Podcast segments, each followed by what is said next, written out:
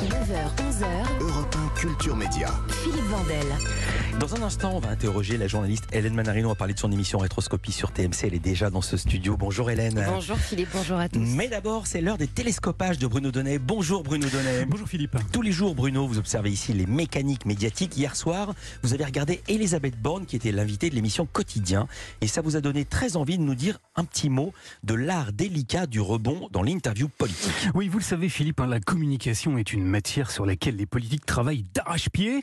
Ils préparent leur sortie euh, médiatique très méticuleusement et les messages qu'ils tiennent à faire passer sont écrits, prémédités. Vous vous souvenez hein, de la fameuse phrase de Georges Marchais qui avait dit à ceux qui tentaient désespérément de l'interroger, vous avez peut-être vos questions, mais moi, j'ai mes réponses. Du coup, pour Ouais. tenter de les sortir de leur zone de confort, l'élément le plus important de l'interview politique est devenu non plus la question, mais bien la capacité de rebond des journalistes. Et en matière de rebond, hier soir, l'émission quotidien nous a offert à la fois le meilleur et le pire. Le meilleur, c'est le spécialiste de rhétorique Clément Viktorovitch qui en a été l'artisan. Questionné sur le vote du budget de l'État et sur la nécessité de s'entendre avec les partis d'opposition pour le faire adopter devant l'Assemblée nationale, Elisabeth Borne a répondu par une formule bien préparée. On peut certainement améliorer un texte dans la discussion avec les groupes politiques de l'arc républicain. Voilà, elle a parlé d'arc républicain et elle était tellement contente de sa trouvaille qu'elle l'a même répété.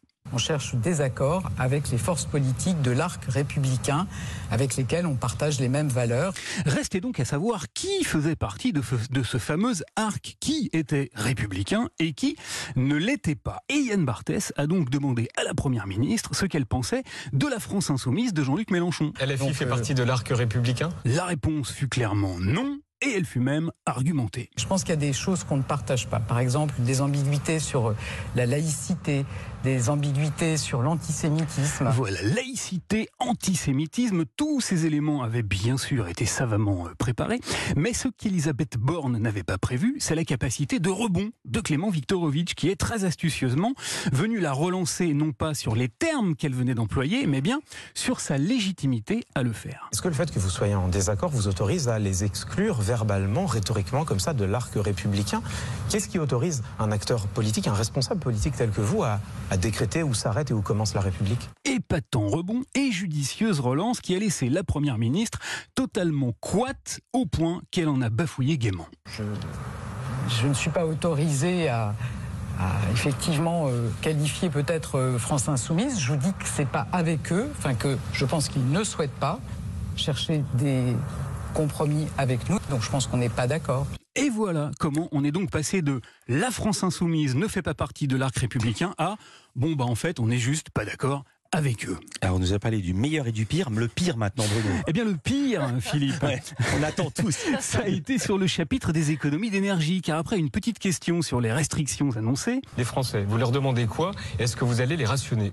la première ministre, qui là aussi hein, avait bien préparé son coup, a répondu ceci. Chacun peut aussi baisser ses consommations. Vous savez, normalement, on devrait être à 19 degrés partout l'hiver et on a parfois tendance à pousser le chauffage.